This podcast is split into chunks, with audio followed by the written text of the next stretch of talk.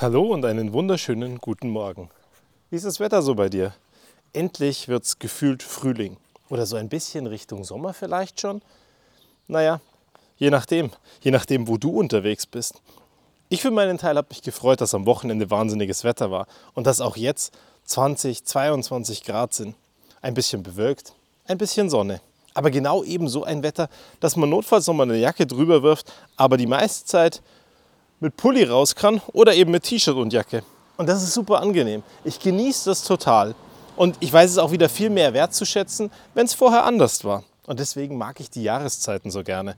Weil in den Jahreszeiten sehen wir, wie die Bäume dann kahl werden, wie alles grau und trist wird, wie es dann auf einmal weiß wird und wunderschön in Puderschnee bedeckt ist, im besten Fall.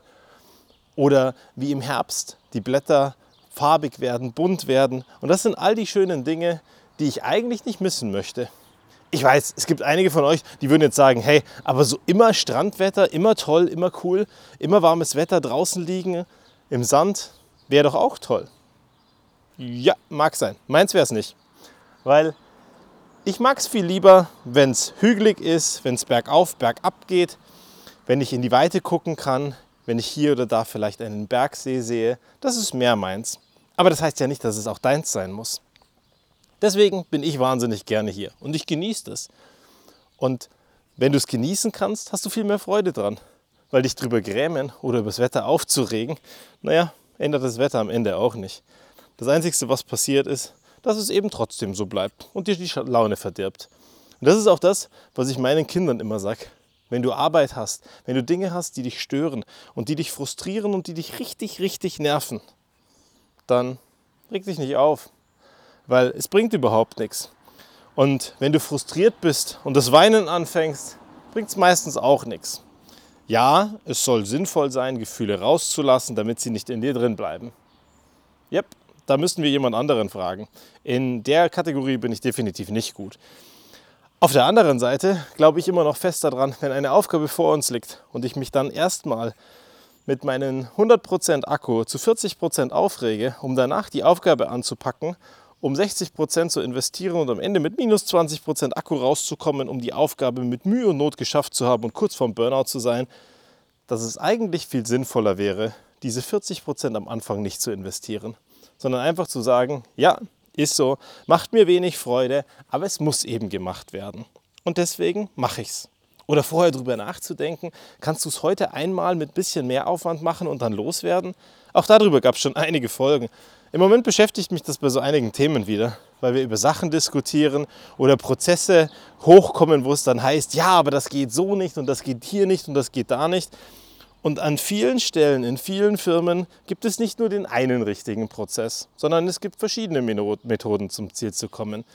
Und wenn es da eine Methode gibt, die am Ende Geld spart, den Aufwand reduziert und bei den Leuten schneller zu dem Ergebnis führt, das sie haben wollen, warum tun es wir dann nicht? Nur weil wir zwanghaft an dem festhalten, wo wir sagen, das ist in allen Normen eingegossen, kann ich die Norm nicht schriftlich definieren und das treibt mich gerade wieder um. Können wir nicht so ein paar Sachen einfach aufhören und weglassen? Weil aufhören und weglassen führt dazu, dass wir mehr Zeit haben für die Dinge, die wirklich wichtig sind. Sei es jetzt deine Familie oder sei es dein Job oder sei es irgendwas anderes, was du schon immer mal machen wolltest in deinem Job, aber eben nie dazugekommen bist, weil so viel anderes Zeug da ist, Tagesgeschäft und dir permanent um die Ohren fliegt. Also Veränderung schaffen wir da nie, sondern wir sind jeden Tag fürs Tagesgeschäft da. Ich weiß nicht, ob das cool ist. Im Radio habe ich die Tage gehört, dass es einen Blumenladen gab, der aufgrund Mangels an Personal einen Selbstbedienungsladen draus gemacht hat. Und am Muttertag das Ganze verprobt hat und siehe da, war sehr erfolgreich und hat funktioniert. Auf der anderen Seite denke ich dann an unser Eierhäuschen, die inzwischen eine Kamera haben und abends leider zusperren müssen, weil ein paar Idioten genau diesen Gutmut und diese Idealismus-Situation ausgenutzt haben und angefangen haben, Eier zu klauen. Und da frage ich mich dann schon, wie viele Idioten müssen eigentlich auf diesem Planeten sein, dass solche Dinge passieren? Es wäre doch viel schöner, wenn wir herzschätzend und harmonisch miteinander umgehen. Weil am Ende brichst du dir doch da auch bei nichts ab. Und was bringt es dir denn wirklich, wenn du Frust hast, den an jemand anderem auszulassen? Da sind diese Situationen, wo du dich über irgendwas aufregst und dann machst du dir erstmal Luft. Ungeachtet dessen, ob derjenige da gegenüber gerade was dafür kann. Aber dir geht es ja danach besser.